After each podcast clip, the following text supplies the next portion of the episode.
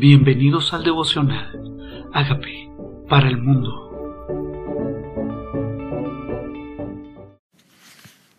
Tercera de Juan, capítulo 1. El anciano Agallo, el amado a quien amo en la verdad. ¿Quién es Gallo? De pronto algunos dirán, pero si no es nadie conocido o famoso en las escrituras, pero lo que me encanta de parte de Dios es que cada corazón y cada vida es importante para Él. Dice, a quien amo en la verdad.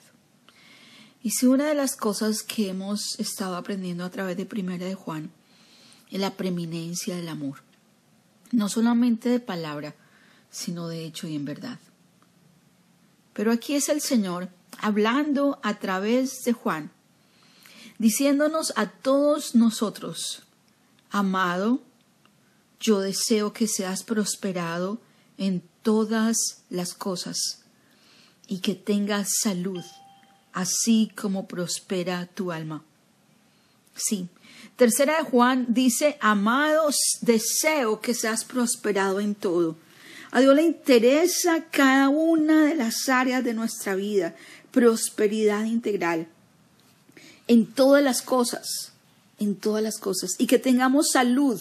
Dios está interesado en tu salud y en la mía, en tu bienestar y en el mío. Él no pasa por alto nuestros deseos personales, nuestros deseos de prosperar, de crecer, de ir de gloria en gloria. Y Él también da por hecho, dice, que nuestra alma prospera, así como prospera nuestra alma. ¿Y qué es el alma? Sino nuestra manera de pensar, nuestra manera de decidir, nuestra manera de accionar. Deseo que seas prosperado en todas las cosas como prospera el alma. Pues mucho me regocijé cuando vinieron los hermanos y dieron testimonio de tu verdad, de cómo andas en la verdad. Nuestro gozo más grande es saber que nuestros hermanos, que nuestra familia en Cristo sigue perseverando en la verdad de Jesucristo, de cómo andas en la verdad. Caminar en la verdad no es simplemente tener una información mental de cuál es la verdad, sino que nuestra vida refleje que estamos caminando en la verdad. Esa verdad de Jesucristo, esas convicciones, esos principios absolutos que no nos mueven del fundamento, que es la verdad de Jesucristo. No tengo yo mayor gozo que este, el oír que mis hijos andan en la verdad.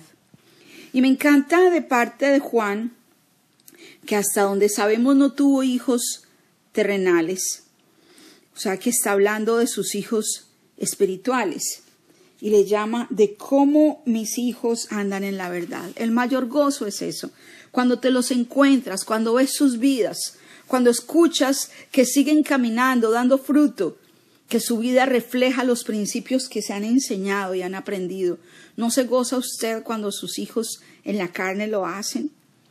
¿Cómo no se goza también de sus hijos espirituales? ¿Qué tal si le dice al Señor, yo quiero tener hijos espirituales que les siembre principios y convicciones para que también anden en la verdad? No nuestra verdad, la verdad que es Jesucristo. Luego le dice a Gallo, dice, amado, fielmente te conduces cuando prestas algún servicio a los hermanos especialmente a los desconocidos. Dice, fielmente te conduces, o sea, escucho de ti que estás prestando un servicio, porque a veces nosotros menospreciamos el servicio que efectuamos. A veces pensamos que esto es un asunto con personas o organizaciones, pero es Dios quien lo ve. Dice, fielmente te conduces. ¿Qué tal si le decimos al Señor, quiero ser fiel en lo poco, para que me pongas en lo mucho? Porque Dios pide de nuestra vida fidelidad en lo que Él nos entrega. Y es delante de Él que lo hacemos. Fielmente te conduces. Fielmente te conduces. O sea, tu testimonio no es simplemente tus palabras. Aquí está hablando tu manera de conducirte en la vida. Veo que sirves con integridad. Veo, me escucho, escucho un de los desconocidos que hablan de ti, gallo. Y de pronto ese gallo eres tú. De pronto esa persona que está sirviendo incondicionalmente, fielmente, sin parar, porque fidelidad tiene que ver con constancia, fidelidad tiene que ver con delante de Dios, fidelidad tiene que ver con el privado, con el público, y tú piensas que nadie lo ha visto. Y aquí está plasmado en esta epístola que Gallo, Dios se dio cuenta de la fidelidad de Gallo como se da cuenta de la tuya tu fidelidad ha sido conocida. De los hermanos, o sea, de la familia en la fe, pero también de los desconocidos. Hay gente que me ha dicho, pasé por la casa de Gallo, un señor llamado Gallo me atendió, ¿lo conoce usted? Me sirvió, reflejó a Cristo, se conduce en la verdad, camina en la verdad, su testimonio lo refleja. Los cuales han dado ante la iglesia testimonio de tu amor pasaron por la iglesia, pasaron por la familia de Dios, pasaron por los hermanos y se le olvide y le, y le, dicen, hay un Señor que me atendió y quería contarle a todos el amor con el que me atendió. Hay un Señor que me llamó de parte de ustedes y quiero decirle qué amor el que me mostró. Quiero contarle a ustedes, los de la familia de Dios, que este hombre que ni me conocía mostró y reflejó el amor de Cristo. Es delante de Dios que vivimos. Dice, los cuales ante la iglesia dieron testimonio de tu amor, harás bien en encaminarlos como es digno de su servicio a Dios. ¿Del servicio a quién? A Dios. Es a Dios que lo hacemos, es con Dios que es, que es el asunto. Porque cuando servimos a los de la familia, cuando servimos al desconocido, es a Dios es para Dios que lo hacemos, es Dios quien lo ve. Dice, de su servicio a Dios para que continúen su viaje. Estas personas le estaban sirviendo a Dios, pero Gallo simplemente porque le servían a Dios también le servía a ellos. Le servía a ellos porque le servían a Dios para que continuaran su viaje en esta obediencia que todos estamos haciendo de servicio. Unos de una manera, otros de otra porque aquellos salieron por amor del nombre de Él sin aceptar nada de los gentiles. Nosotros, pues, debemos acoger a tales personas para que cooperemos con la verdad. Estás cooperando con la verdad. Aparentemente Gallo atendió a personas que él no conocía, pero que los encaminó en su viaje porque estaban sirviendo a la verdad. Estaban sirviendo a nuestro común propósito, que es que esta verdad sea conocida por muchos. Dice, no recibieron nada. Entonces, ¿qué tal si cooperas tú? Ellos no quisieron servir al mundo. ¿Qué tal si nosotros cooperamos con esta verdad? Dice, ellos no quisieron recibir nada de los gentiles. Nosotros pues debemos acoger a tales personas para que cooperemos con la verdad tendríamos que decirle a Dios de qué manera coopero yo con la verdad. ¿Cuál es mi rol en este plan tuyo llamado Gran Comisión, que es enseñar la verdad hasta lo último de la tierra? Yo he escrito a la iglesia, pero Diótrefes, el cual le gusta tener el primer lugar entre ellos, no nos recibe. Por esta causa, si yo fuere, recordaré las obras que hace parloteando con palabras malignas contra nosotros, y no contento con estas cosas, no recibe a los hermanos, y a los que quieren recibirlos se los prohíbe a los y los expulsa de la iglesia. ¿Qué pasa entonces? Así como existen gallos, existen diótrefes. Diótrefes es aquel que no permite, en colombiano diríamos, ni raja ni presta el hacha. No hospeda a nadie y prohíbe a los demás que, que hospeden a los santos. Y habla en contra, cosas malignas en contra de nosotros, o sea, de aquellos que están sirviendo, y en este caso el apóstol Juan. Dice, no contento con hablar mal, no contento con hablar mal, no recibe a los hermanos, o sea, no es hospedador y a los que quieren recibirlos se los prohíbe, los expulsa de la iglesia. ¿Y quién es Diótrefes?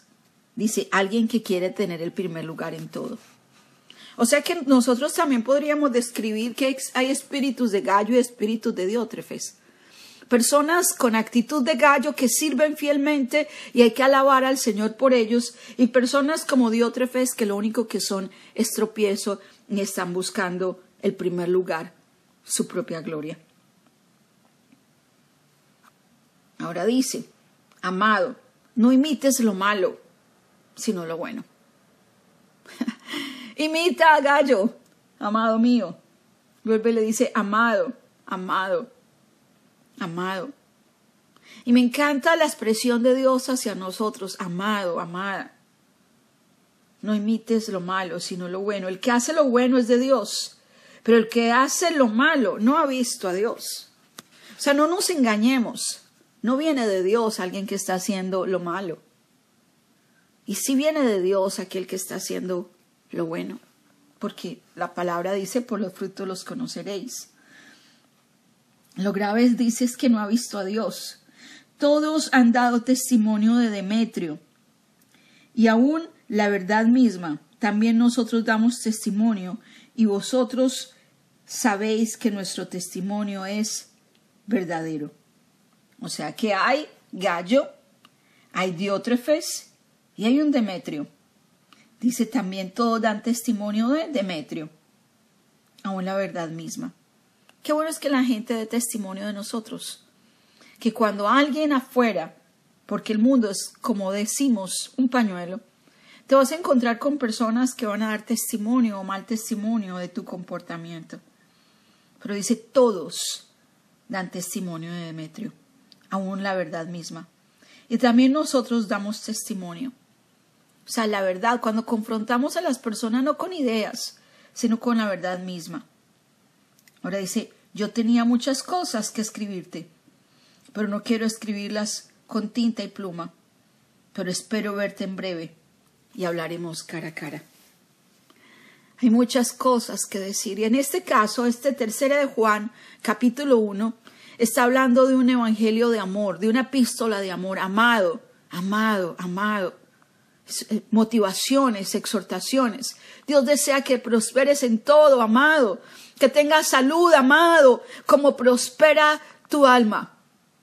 Cada área de tu vida le importa a Dios, ¿sabías? Y según este pasaje, hasta tu testimonio con los de afuera.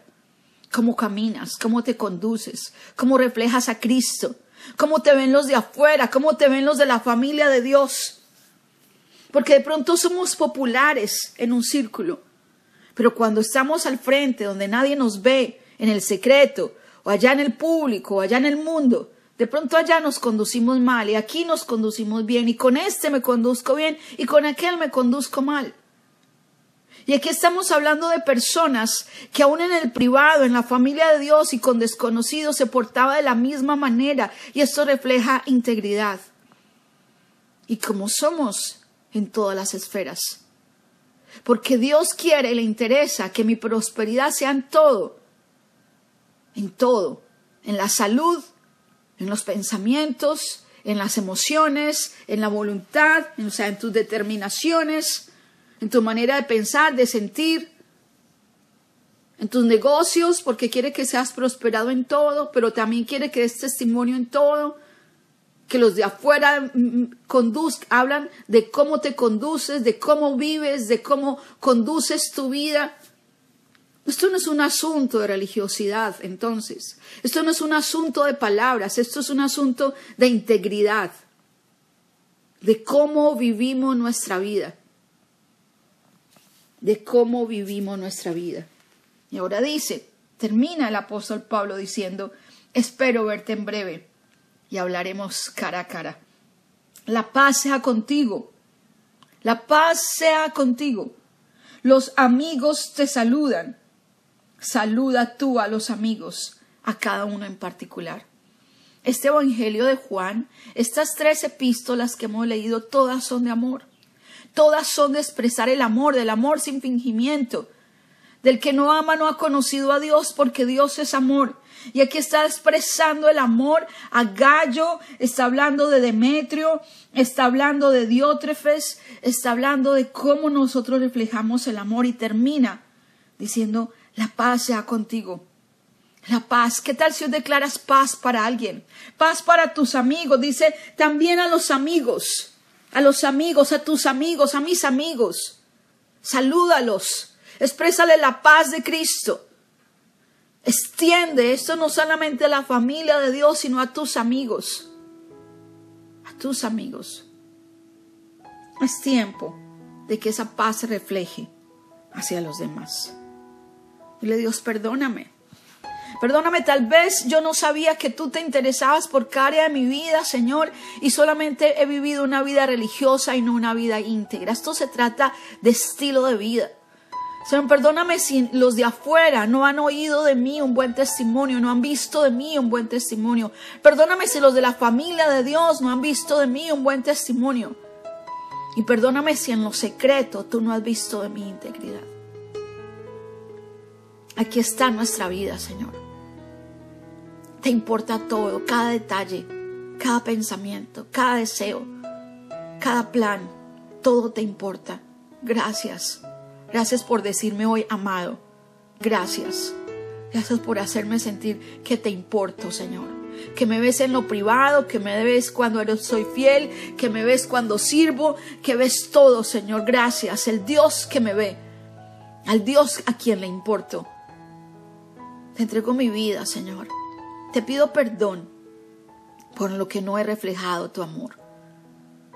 Te pido, Señor, que hagas de mí por el poder de tu Santo Espíritu en mi vida. Esa persona íntegra, esa persona santa, esa persona que refleja tu amor como tú quieres que yo sea. Hoy reafirmo tu señorío en mi vida, en Cristo Jesús. Amén.